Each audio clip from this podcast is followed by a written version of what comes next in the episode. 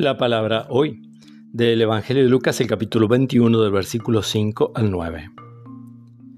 Algunos, hablando del templo, decían que estaba adornado con hermosas piedras y ofrendas votivas.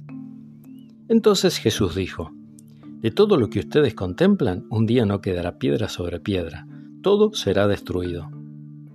Ellos le preguntaron, Maestro, ¿cuándo tendrá lugar esto y cuál será la señal de lo que va a suceder? Jesús respondió, Tengan cuidado, no se dejen engañar porque muchos se presentarán en mi nombre diciendo soy yo, y también el tiempo está cerca. No lo sigan.